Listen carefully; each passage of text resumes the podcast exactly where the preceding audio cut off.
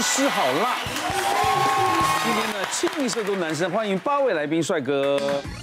今天好辣医师团邀请到四位特别来宾，快来看看他们的医界生活有什么不一样。值班小护理是武雄。今天我们话题要比较特别一点，对，你看有什么特殊？对医师啊，消防队的这个啊，搜救员呐，还有我们高山医学医师，还有无国界的医师。台湾截至目前为止有十三个人医疗人员，还有其他的人员去出去出过任务。嗯，不只是医生，还有一些行政人员，还有一些后勤也需要这样子。嗯嗯。那有时候人家问说啊，你们怎么样去怎么样配合去出任务呢？事实上，我们会根据每一个。已经被招聘的人员的可的时间可可以配合的时间，然后我们根据前线任务，在什么时候有什么样的空缺，去帮他们媒合他们的任务。我说要让观众先知道，它是一个组织吗？对，它是一个全世界最大的私人医疗组织。嗯，那我们有任务的地方在非洲啊、东南美啊，最缺乏医疗资源或者有天灾人祸的地方，我们任务通常是最最短是六个月到九个月。嗯，那有四个科别的医生可以特别短，就是麻醉。外科、骨科跟妇产科，你说可以特别短，是说九个月就可以离开这个？三个月，三个月就可以回来。这四个科别，这四个科别去三个月就可以回来。那这三个月会在同一个国家吗？还是到处跑？哦，都在同一个国家，很少到处跑，到处跑的机会非常非常少，极度稀有。但是就基本上同一个任务，因为我们没办法没有办法确保。你去的任务的呃安全的安全性是怎么样？所以当然会尽量减少你在当地的移动，这样或者是减减少你在不一样任务当中的移动。所以你这样形容，你你们去的地方都还蛮危险的，对不对？嗯，有时候蛮危险。从电视新闻看，其实都还是有风险的，不小心就会出意外的。嗯，因为目前疫情的关系嘛，那其实。呃，我们有人会觉得说，哎，疫情的时候到底能不能出任务？其实是可以的，只是要把隔离的时间算到任务时间里面去。嗯，哦，所以说我们在疫情期间也不会说因此就中断对于前线的支援跟治疗这样子。我出过七个任务，去过四个国家，嗯嗯，最长大概有九个月没有回过台湾。哇！但是我不是说同一个，我因为我是麻醉科嘛，我不是说同一个任务里面待九个月，我是去了一个任务里面之后，我被调回比利时去学法语。嗯，他给我上了。三十这个小时密集的法密集的法语课，嗯嗯，然后就把我送到刚果民主共和国去，嗯嗯，然后就放我在任务里面自己去。自己处理所有的一切。我他我他叫我把所有我会每天会用到的一法语写成英语，嗯，然后一句一句教我怎么样在手术室里面去跟我的员工沟通怎么做麻醉。嗯，那我就其他的生活上的语言就自己去学了，这样子。嗯嗯。对，但我第一个任务不是刚果，第一个任务是南苏丹。一开始我是跟一个菲律宾来的妇产科医师去重启一个很多个月没有用的手术室。嗯。那手术室里面什么都没有。那我跟他准备了很久，然后从仓库里面搬东西去找药品，把它布置好。从其他国家去的医生大概有五到二十五个不等，但我们会请很多当地人来做我们的员工，这样子。嗯。那我这边有一张照片，是我当地员工的照片，中间是我，那其他是我的手术室的员工，那我在陪他们做消毒，然后这个是我要离开任务的前一天，那个白人女性是一个呃澳洲来的助产士，其他都是我们的员工这样子，把手术室准备好之后，有一天下午我们突然就接到通知说，有一个产妇要急急剖腹产，然后我们就以为我们都准备好了，然后我们就把产妇接进来。结果那个手术室的那个窗户，其实在非洲的窗户它不是全部打开，它的它就上面一排有光透进来，下面全部都用纸贴起来。嗯嗯。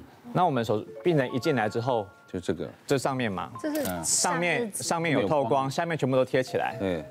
我们进来之后才发现说，我们我看得到东西没有错，但是妇产科医生完全看不到手术的部位。旁边那个比较高的那个叫 Santino 的。当地员工，他就去跑去拿了那个太阳能的日光灯，嗯，然后我们还把其他的呃同事从外面叫进来帮忙，才完成这台手术这样子。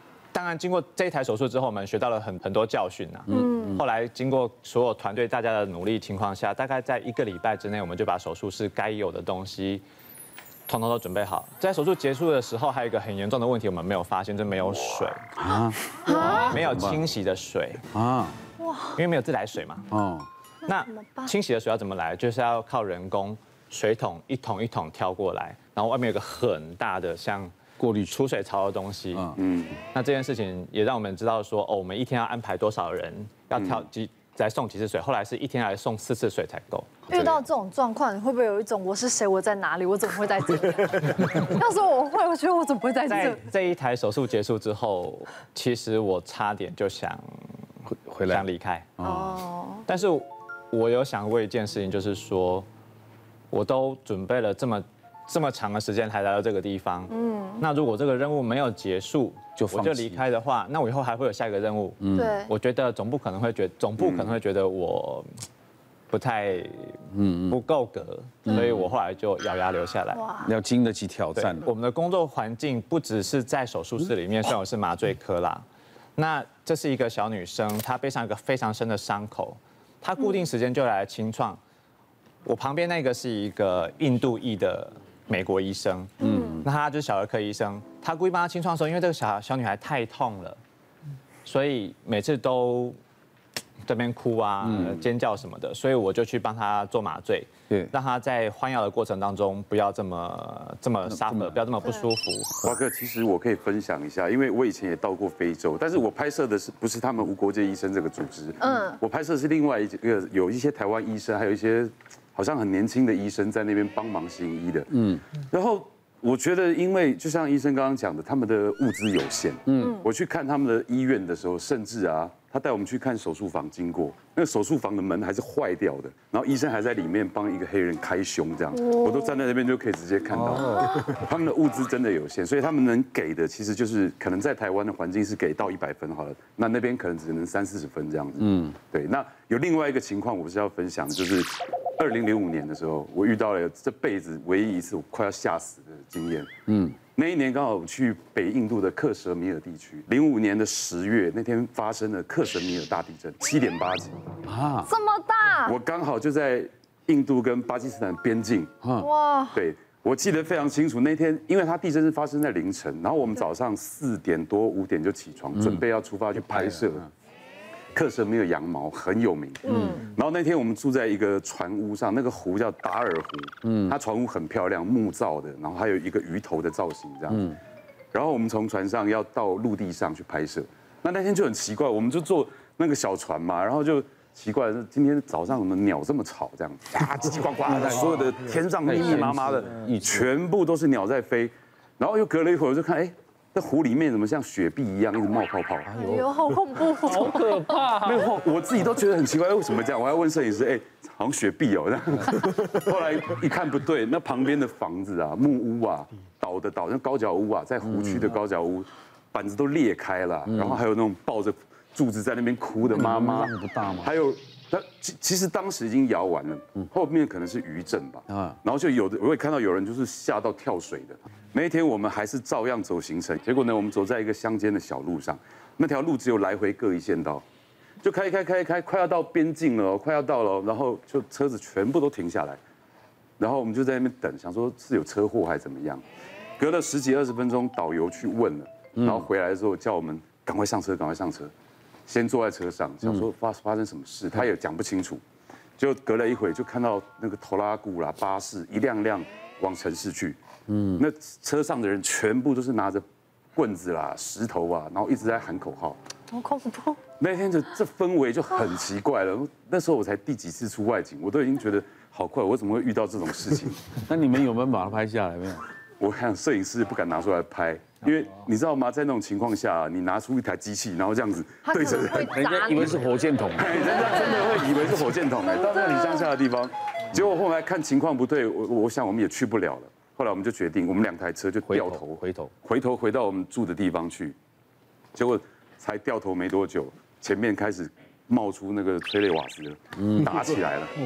因为克什米尔是戒严的区域，就是十字路口都有军人在那边站哨，所以他们集结军力很快。嗯，然后不知道为什么两边就起了冲突。嗯，结果就开始听到啪啪啪啪啪啪枪声。天哪！然后很多人我就是回头看嘛，然后我还不敢拿相机起来拍，你知道吗？我如果是战地记者，我应该就会，我很怕一拿起来就啪啪这样。